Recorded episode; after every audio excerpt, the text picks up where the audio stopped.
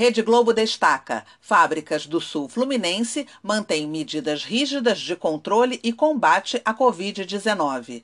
Reportagem da TV Rio Sul mostra que, mesmo após 11 meses de pandemia, as medidas de segurança estão sendo seguidas para evitar a contaminação dos colaboradores. Antônio Vilela, presidente da Firjan Sul, falou sobre o programa Resiliência Produtiva, que dá apoio às empresas no processo de retomada.